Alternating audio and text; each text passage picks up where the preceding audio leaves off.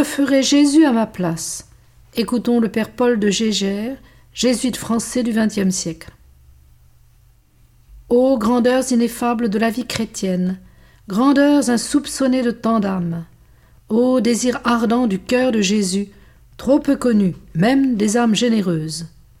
Le chrétien n'est pas seulement lui-même, n'est pas seulement homme, il est aussi quelque chose de Jésus.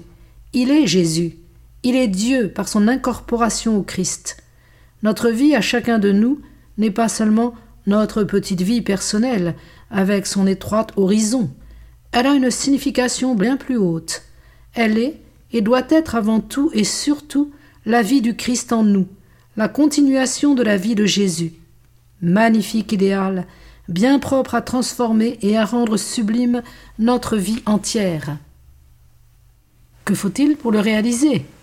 Une seule chose. À chaque action, à chaque prière, à chaque souffrance, à chaque acte d'amour, penser que nous sommes Christ. Nous souvenir que le Christ veut agir encore en nous, prier encore, souffrir et aimer encore en nous. Alors, comme instinctivement, nous nous dépouillerons de nos sentiments déréglés ou mesquins et bornés pour revêtir les sentiments d'une envergure immense qui animait le Christ dans ses actions, ses prières et souffrances sur terre.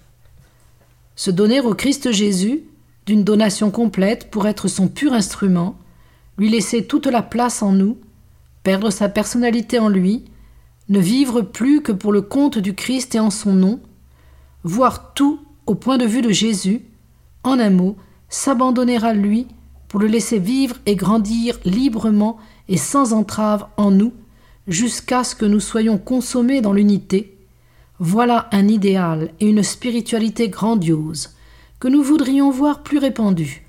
L'idéal est la spiritualité du grand apôtre dont on a pu dire Cor Paoli, cor Christi. Le cœur de Paul, c'est le cœur du Christ. Ce que fait l'âme qui veut s'identifier à Jésus, ce n'est pas inviter Jésus à se rapetisser, pour ainsi dire, en elle. Elle ne lui demande pas de s'unir à elle et d'agir en elle pour l'aider à vivre sa vie à elle, plus purement et plus saintement. Elle ne se contente pas de prier, de souffrir et d'aimer comme autrefois, quoique plus intensément et avec une intention plus pure. Non. L'âme pense autrement, elle aime autrement, elle souffre autrement, elle prie autrement. Car ce qu'elle demande au Christ, c'est de vivre en elle sa vie à lui, et pour son compte à lui, non pour son compte à elle. Elle veut que Jésus continue sa vie en elle, non pas qu'il commence en elle une vie nouvelle, sainte peut-être, mais étriquée, enfermée dans les étroites bornes d'une petite créature. Cette âme s'est dépouillée d'elle-même pour faire place au Christ. Elle sentira maintenant le cœur du Christ battre en sa poitrine. C'est le Christ qui vivra désormais en elle sa vie à lui.